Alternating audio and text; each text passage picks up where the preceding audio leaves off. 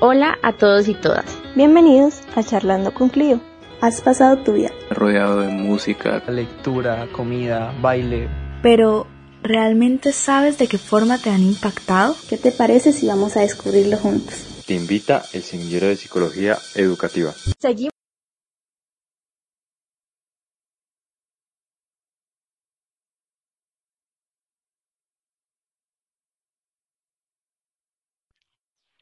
Hola a todos y todas.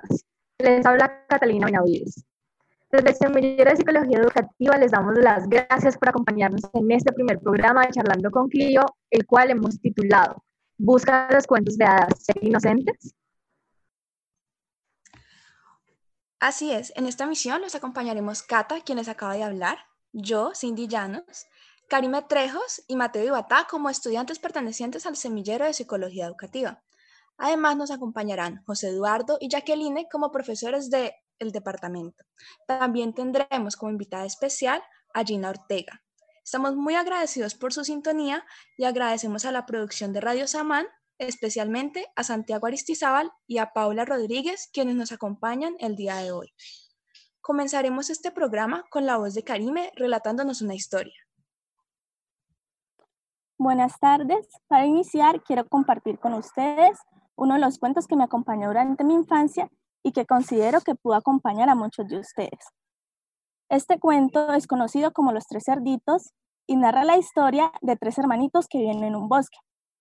Pero en este bosque hay un malvado lobo que quiere comérselos. Por esta razón, los tres cerditos deciden construir sus propias casas y así intentar protegerse del lobo.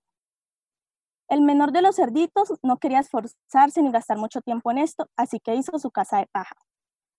El hermano del medio quería que su casa fuera más fuerte, pero a la vez quería tener tiempo para jugar, y por esto construyó una casa de madera. Mientras que el hermano mayor, por su parte, quería tener una casa resistente e indestructible, sin importar cuánto tiempo o esfuerzo le tomara. Entonces se esmeró muchísimo y construyó su casa de ladrillos. Mientras sus hermanos jugaban sin entender el porqué de tanto esfuerzo. Un día cualquiera el cerdito pequeño estaba jugando en el bosque cuando de pronto apareció el lobo. Así que corrió y corrió y se escondió en su casa. Pero el lobo le dijo, soplaré y soplaré y tu casa derribaré. Y así fue. Con un soplo destruyó la casa de paja. Entonces el cerdito corrió a donde su hermano en busca de ayuda, pero el lobo continuó gritando, soplaré y soplaré y tu casa derribaré. Y aunque le costó mucho más trabajo, logró destruir la casa de madera. Así que ambos cerditos tuvieron que correr a donde su hermanito a buscar ayuda, mientras el lobo seguía gritando, soplaré y soplaré y tu casa derribaré. Y el lobo sopló y sopló, pero no consiguió destruir la casa.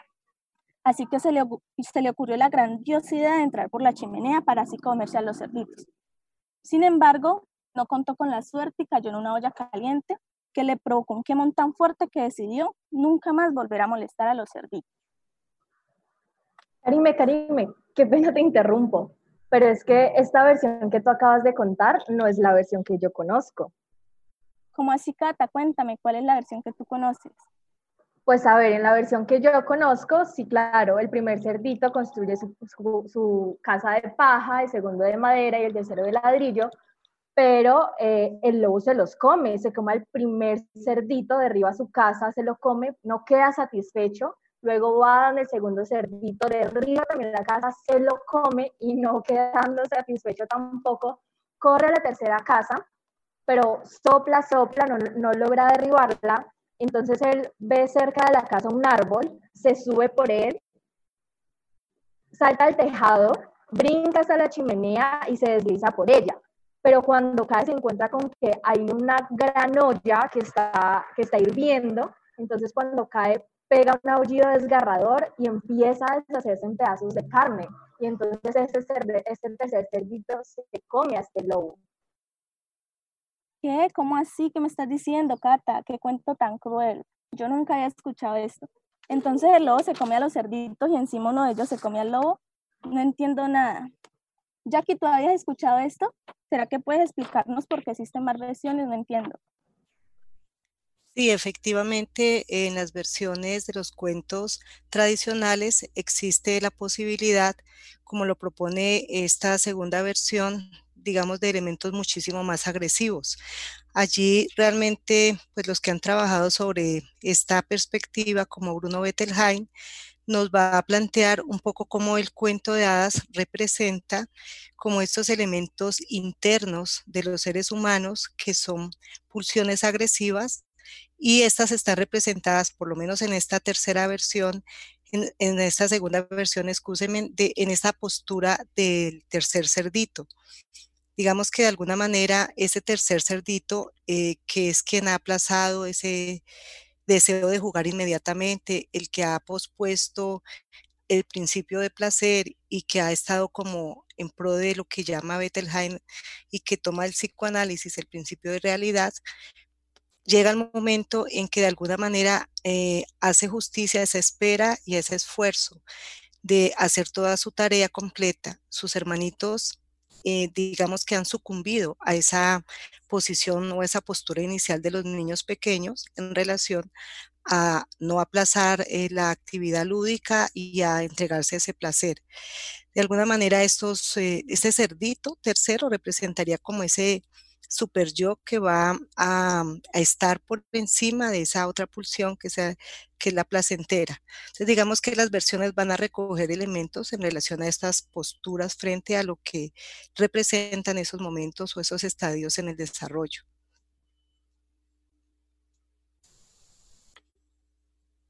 Qué interesante. No sé si al profesor José Eduardo le gustaría agregar algo al respecto. Bueno, sí, el, los cuentos en general tienen eh, un origen que no, es pues no es muy claro. Eh, muchos de estos cuentos clásicos tienen eh, su origen en la tradición oral de, países, de diversos países, y digamos a lo largo de la historia se van configurando diversas versiones de los cuentos. Las versiones en particular de los cuentos de hadas que son más populares en la actualidad son versiones de de Walt Disney que fueron hechas a principios del siglo XX, que sin embargo tienen modificaciones importantes con relaciones a, las versiones originales de la tradición. Entonces, esta, esta versión, esta última versión en la que el cerdito, eh, digamos, tiene claramente un componente de justicia mucho más alto, mucho más evidente. Están estos elementos que señalaba, señalaba Jacqueline de la, de la, del principio del placer y de la manera como los niños eh, se pueden identificar, en este caso con las versiones de los cerditos, y como son una versión del cerdito que en últimas puede ser considerado un mismo cerdito en diferentes momentos también del desarrollo. Es decir, el niño puede ver que es posible, hay varios aprendizajes allí a través de la, de la identificación, puede ver que es posible actuar de una manera distinta, puede ver, puede ver que eh, el aplazar, digamos, el placer le permitirá luego también gozar de otros espacios y tener también unas ventajas puede, puede también considerar que es posible cambiar, es decir, que hay opción de cambio. Y sobre todo puede ver una cosa que es importante para los niños, y es que le permite un sentido, digamos, también de seguridad, en tanto que es posible vencer al lobo, que es este personaje malo que se representa. Antes de, de que arrancáramos el programa, yo les decía que incluso hay una versión mucho más actual, que es como de los años 80, en la que hay una adaptación de este cuento y la voz, digamos, del narrador ya no, es, no son los cerditos, sino que es, eh, no retoma pues la perspectiva de los cerditos, sino que se hace desde la perspectiva del lobo. Y es una historia distinta en la que se pueden, digamos, confluyen diversas, eh, diversos narradores. Es muy, es muy interesante cómo todas estas versiones, digamos, tienen un propósito y un sentido y cómo eh, nosotros tenemos que tratar de, digamos, de recuperar esas versiones eh, tradicionales. Eh, generalmente son mucho más ricas que las versiones comerciales que, digamos, se atienden a principios más, más de la conciencia, digamos, de la sensibilidad de la época. Y entonces, como algunas adaptaciones de estas lo que buscan es no herir susceptibilidades, pero al no, al no herir susceptibilidades, pues también dejan de lado la riqueza de estos cuentos de hadas tradicionales. Este es un tipo de cuento, ¿no? Hay otros cuentos de los que ahora seguramente nos van a hablar la invitada. Eso quería agregar por ahora para no avanzar, no tomarme tanto la palabra. Muchas gracias, José Eduardo y Jackie. Eh, me parece muy interesante escuchar esto porque Los Tres Cerditos pues, fue uno de los cuentos que me acompañó durante toda mi infancia y entender qué es lo que representa me parece como muy gratificante. Me gustaría saber cuáles fueron los cuentos que acompañaron a Cindy o a Cata. ¿Les gustaría contarnos? Eh, bueno, pues en mi infancia tuve la oportunidad de que mis padres me leyeran bastantes cuentos. Sin embargo, no eran tanto cuentos de hadas, sino más como fábulas. Eh, también, por lo menos respecto a los cuentos de hadas, tuve la oportunidad de ver algunos ya en televisión, eh, como los cuentos de los hermanos Grimm, o también a veces escuchaba audiolibros, pero en, en cassettes que mi mamá me ponía a veces. Y me parece muy interesante lo que están comentando los profes porque nunca me había puesto a analizar como el trasfondo que pueden tener todos estos cuentos que nos acompañaron durante la infancia. No sé, Cata, ¿tú qué experiencia tuviste? Bueno, yo no tuve la, la oportunidad de que mis papás me leyeran cuentos cuando estaba chiquita. Eh, yo descubrí la lectura infantil en la biblioteca de mi colegio, de hecho. Entonces, un libro que me gusta mucho que descubrí en ese momento y que de hecho les invito a leer es un libro que se llama Guillermo Jorge Manuel José, que es una historia muy bella. Entonces, sí creo que, que bueno, uno se encuentra con diferentes narrativas a lo largo de su vida digamos que en esas narrativas que encuentran en la infancia a veces uno lo siguen acompañando y cada vez que las, las lee las lee más grande, cada vez que las lee encuentra como un significado distinto, ¿no? Algo te dice, algo te dice distinto. Eh, profes, yo quería, quería preguntarles, pues hablando como de, de, estas versiones, entonces ustedes qué les recomiendan a, digamos, a los papás que están como, como en ese proceso de, empezar a, introducir la lectura en su familia, y entonces, ¿qué les recomienda? Como eh, leer estos, estos libros esas nuevas versiones o, buscar las originales y, cómo trabajar, digamos, este contenido que, que se muestran los originales que, como dijimos al principio, puede ser tan rudo.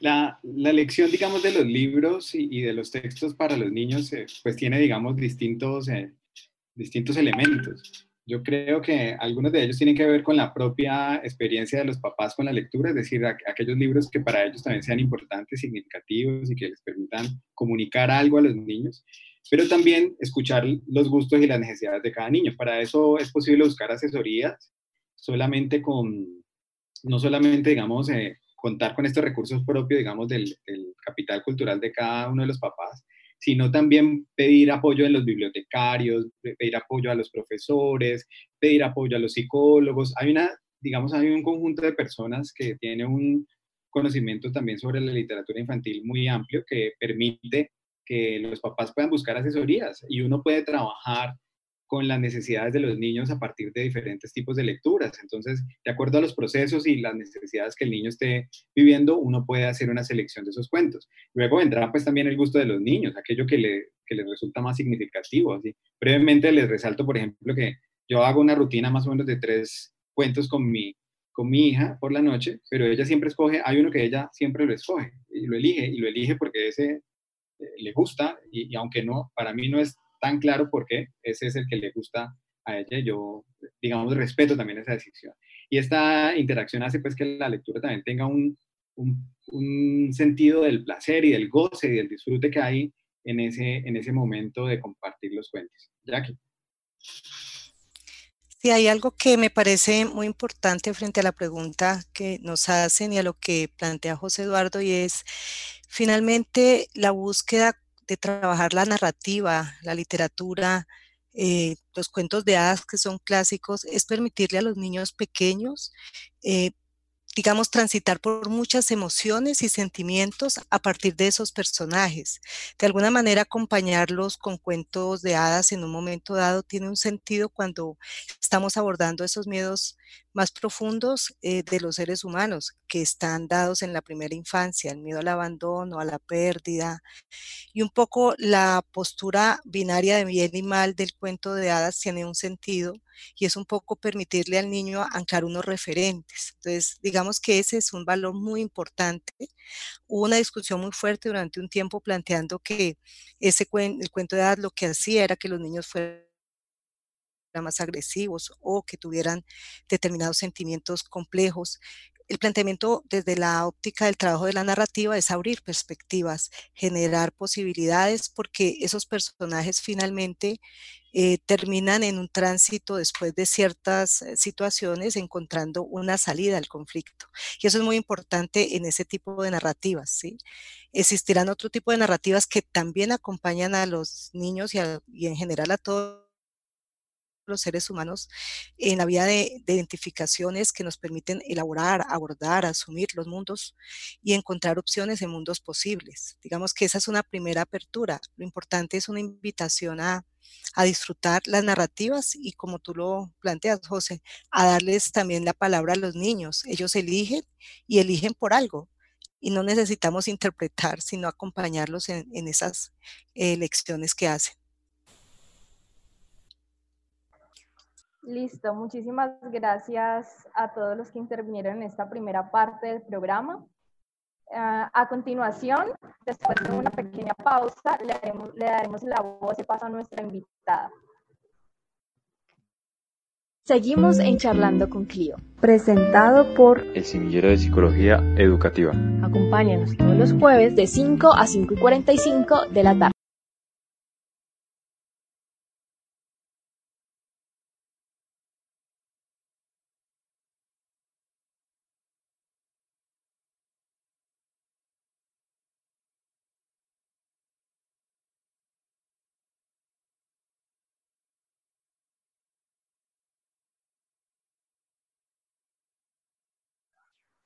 Después de haber hablado un poco de los cuentos de hadas y ese trasfondo que quizás muchos no conocíamos, eh, conozcamos un poco a nuestra invitada, quien tiene experiencia en este campo de los cuentos. Gina, hola, ¿cómo estás? Hola, buenas tardes, ¿cómo estás? ¿Cómo están todos? Eh, bueno, grato saludo y gracias por la invitación eh, de este espacio que me parece además maravilloso. Muchas gracias a ti por acompañarnos. Cuéntanos un poco sobre ti y tu trabajo. ¿A qué te dedicas? Mm, bueno, eh, estudié licenciatura en literatura en la Universidad del Valle. Eh, desde niña, digamos que me gustó mucho leer. Eh, luego hice como una especialización en bibliotecología cuando entré a trabajar en la biblioteca departamental y ahí me empecé a enamorar mucho más como del mundo de las bibliotecas, ¿cierto? Eh, entonces, este recorrido que he tenido, aparte de ser docente eh, de lengua castellana en varios colegios y de estar trabajando también de la mano con las bibliotecas, pues ahora a ser parte de la red de bibliotecas Radio Samán es una emisora digital de la Facultad de Derecho y Ciencias Sociales de la Universidad de este Haciendo radio. Buscamos integrarnos, debatir y crear. los niños o, las personas normalmente en sus casas y también el trabajo que hacer ahora, José, eh, muy importante del acompañamiento de la no es solo leer, leer sino se puede leer eh, cualquier texto pero eh, con un buen acompañamiento para que los niños o las personas confinados en nuestros hogares, separados de una vida a la que ya no regresaremos, nos quedan las imágenes. Hace cinco siglos, cuando nacía este mundo que hoy encara los rigores del confinamiento, eh, René Descartes se asomaba a su ventana y se preguntaba si los sombreros y capas que caminaban en la calle no serían más que eh, autómatas animados por resortes. cuál era pues, tu relación narrativa. Porque el mundo siempre puede ser un simulacro, una mala pasada. Eh, Sin embargo, su obstinada fe en un Dios benevolente le garantizaba este que lo que veía no era ¿Qué es lo que más te gusta de tu trabajo? Eh, precisamente el contacto con, con los libros. Eh, que conoces, empiezas a conocer a, la gente, además porque en estos momentos el trabajo con, con, la biblioteca me ha permitido que a través de la lectura se empieza a hacer una especie de labor social, no porque se empieza a hacer acompañamiento a muchos niños, eh, infancia, primera infancia, inclusive madres gestantes y lactantes que eh, van en busca eh, de una persona, un bibliotecario, que les ayude como en ese camino, en ese trasegar con los niños, ¿cierto? Entonces, por ejemplo, se hace acompañamiento en hogares infantiles, te estoy hablando estrato 1, personas muy humildes, entonces con, por medio de la biblioteca se hace como un acompañamiento a, a las madres comunitarias y eh, a través de algo que se llama mochila viajera, que es una mochilita con un cargamento de 12 libros eh, infantiles, diferentes cuentos, no solo pueden ser cuentos de hadas, pueden ser cuentos un poco más contemporáneos, rondas, inclusive arrullos,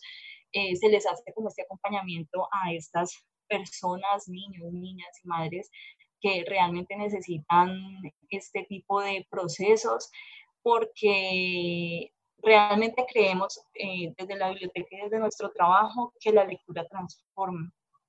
Sí, eh, lo hemos visto, lo hemos evidenciado, la lectura transforma. Entonces es brindarle como la oportunidad a partir de, de esta labor tan bonita que es llevar los libros a donde las personas eh, más lo necesitan y empezar a transformar ideales, empezar Justamente algo relacionado con eso te íbamos a preguntar. Desde tu experiencia, Gina, ¿nos podrías contar qué has visto tú que generan los cuentos en las personas? O sea, ¿qué, ¿qué, impacto puede generar una narrativa en la vida de las personas? ¿O qué casos has visto tú de eso?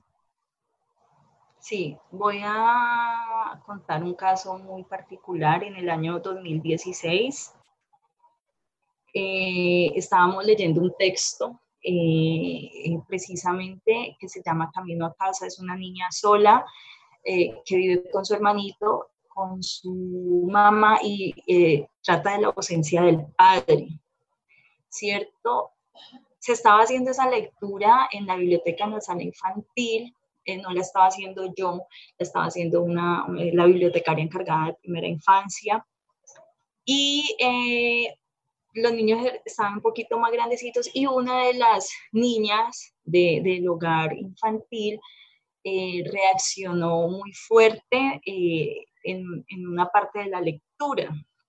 de, a partir de ahí, entonces empezamos a hacer seguimiento con la madre comunitaria, la bibliotecaria, y pues obviamente yo, bueno, ¿qué pasó? Porque la niña reaccionó así, era una parte un poco fuerte, entonces empezamos a hacerle acompañamiento, seguimiento y luego descubrimos eh, cuando hablamos con la mamá y entramos como a la familia, ya eh, a ver lo que sucedía y es que la niña estaba siendo, eh, digamos, de alguna manera acosada, ¿sí? Por un familiar. Entonces, esa historia la, la, cuento y la menciono precisamente porque a partir de una lectura, puede ser con un niño, puede ser con un adulto también, porque los libros infantiles o los libros álbumes eh, no son solamente para niños como pareciera ser, sino que también eh, eh, reflejan como esta situación de catarsis en otras personas. Entonces sí hemos detectado varias condiciones eh, tanto en niños como en adultos, y esa, esa lectura o ese momento de esparcimiento en la biblioteca se convierte en que, en que una persona o nosotros mismos empezamos a hacer un seguimiento pues para ver qué sucede, si es, y además si es un niño o si es, es primera infancia pues o adolescencia, estamos como, como dispuestos precisamente a ayudar y a colaborar para que el niño o la persona afectada en esa en cuestión pues tenga el seguimiento y el proceso adecuado.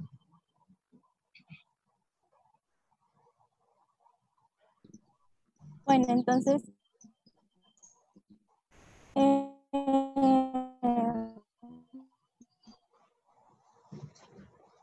quería preguntar o narrarle los cuentos a los niños para que tenga un impacto, un efecto positivo en cuanto a la entonación y la voz, como una, una recomendación para los padres. Hola, ¿me podría repetir la pregunta que no la alcancé a escuchar, por favor?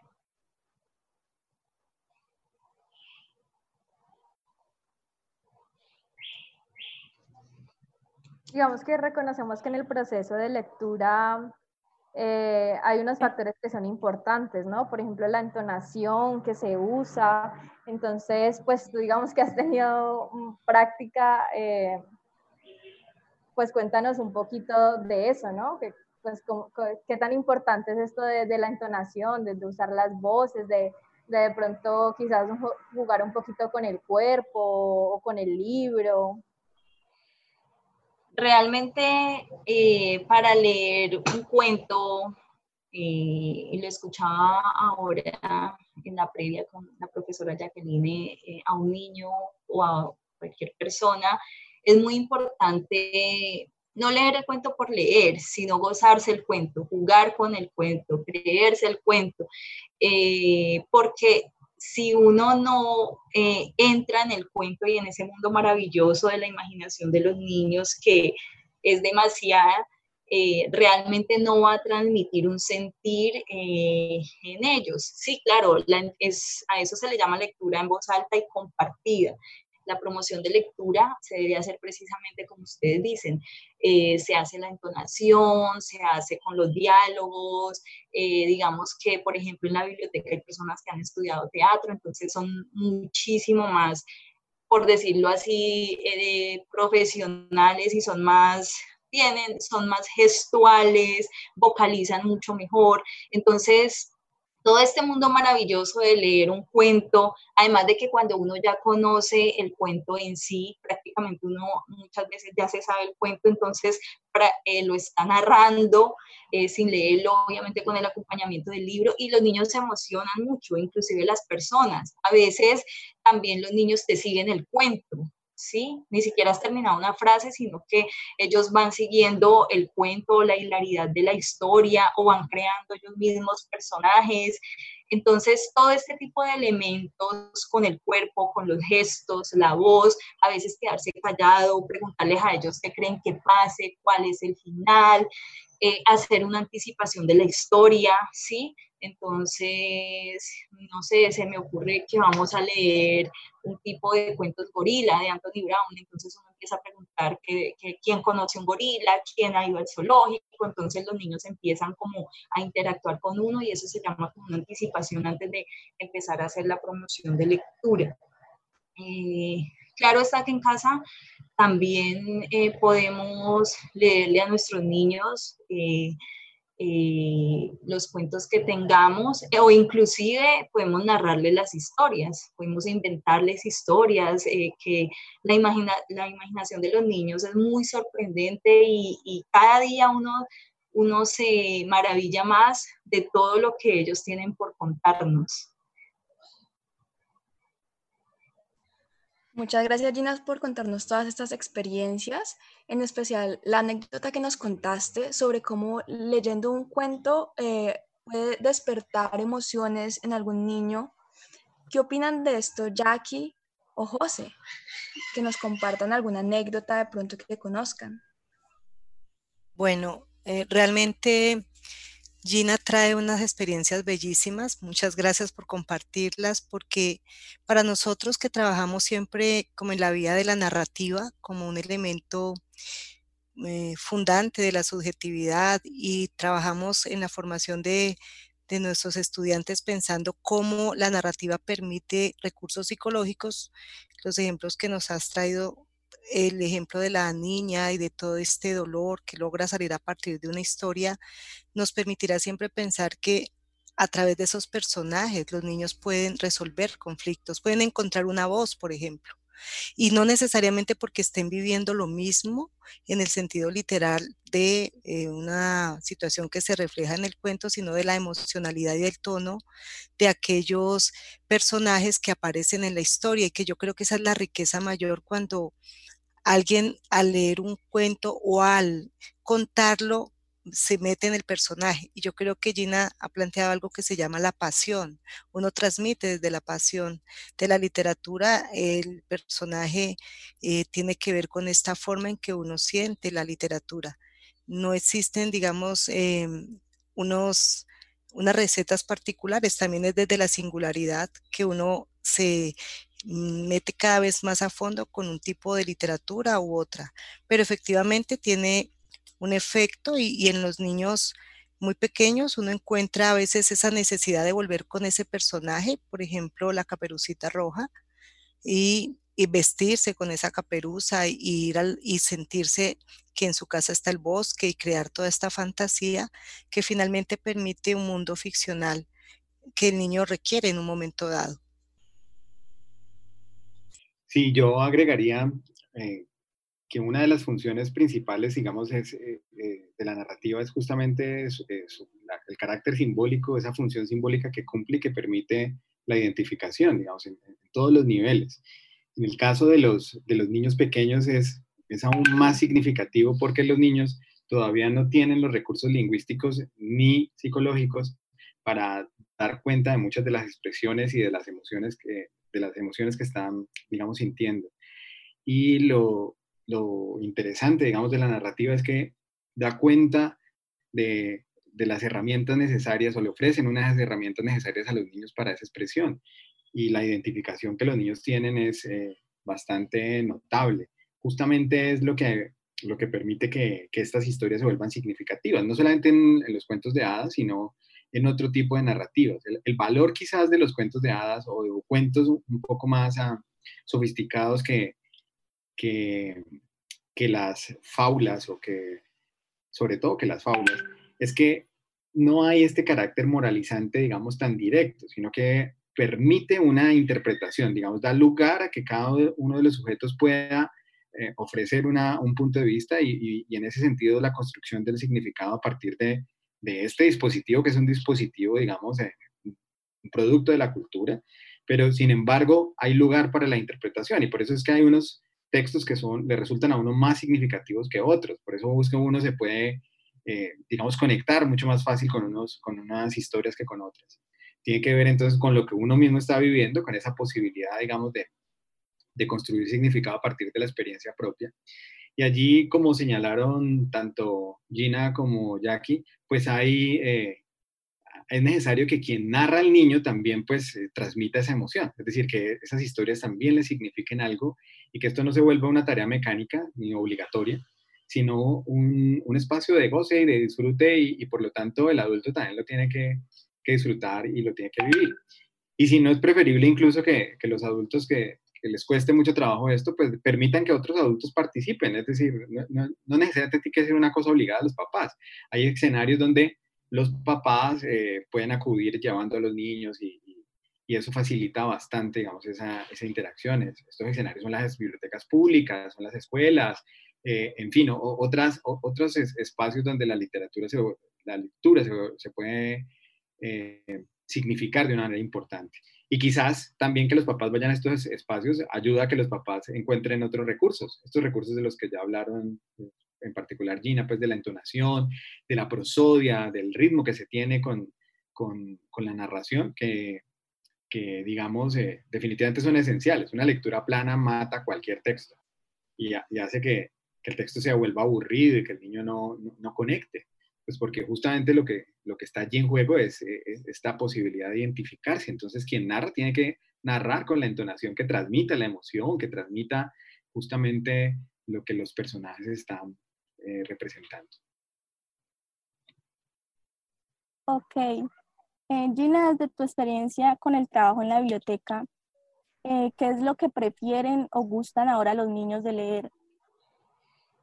Mm, bueno, eh, si bien es cierto, como decían anteriormente José y Jacqueline, decimos con cuentos de hadas, cuentos, creo que todos, cuentos de los hermanos Grimm, que son retomados en la televisión, creo que aún todavía los, los, los transmiten. Eh, y estas historias siempre se quedarán, digamos que en nuestros corazones y hacen parte de nuestra infancia.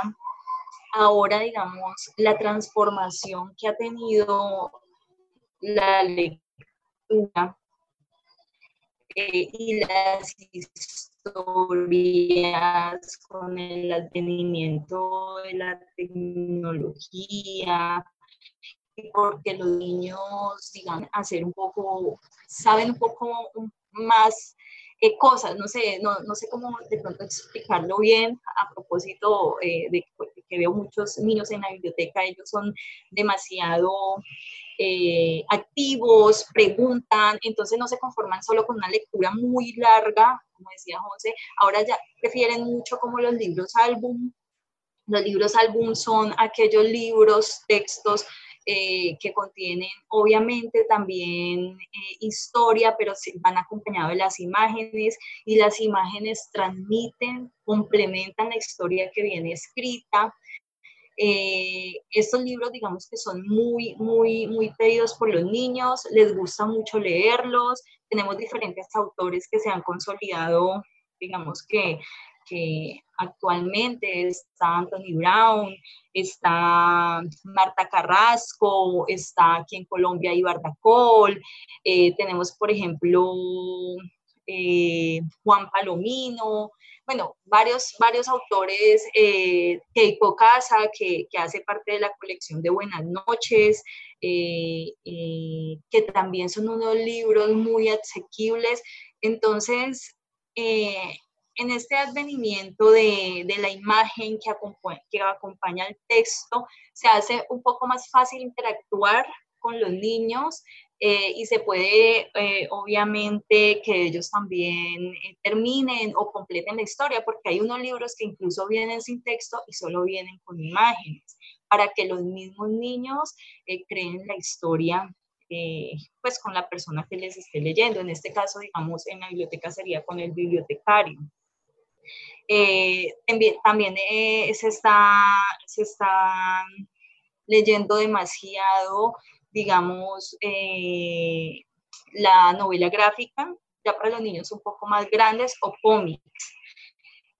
también son muy, digamos, muy apetecidos en la biblioteca, al menos en el contexto de la Comuna 18, que es donde estamos pues como trabajando y haciendo como toda esta labor tan bonita que es inculcando la lectura eh, en los niños y, adultos. Gina, y una última preguntita que queríamos hacerte y era con este tema de la pandemia, ¿cómo han hecho ustedes? ¿Han aprovechado lo que tú decías de la virtualidad o qué actividades han realizado?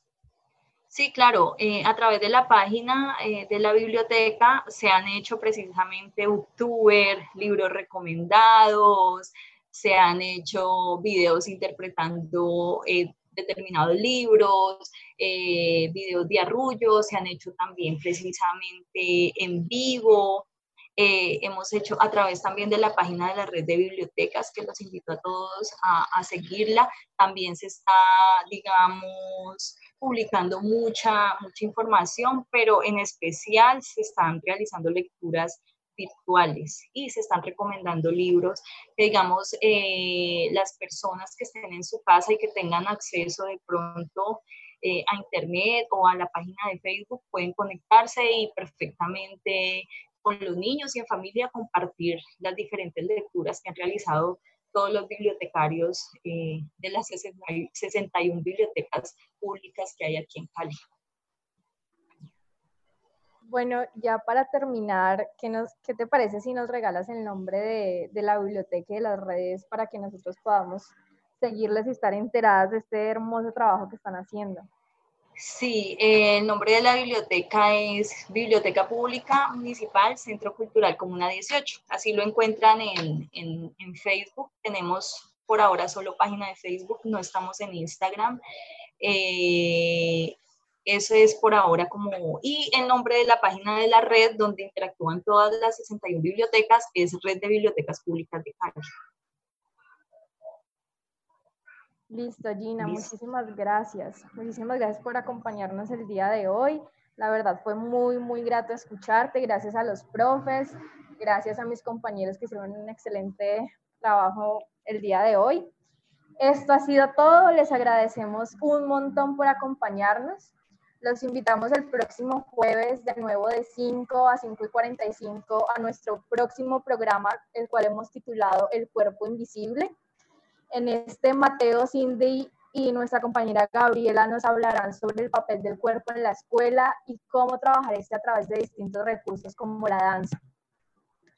Además, los invitamos a quedarse súper sintonizados con el siguiente programa que se llama Afinidades Selectivas. 瞧瞧。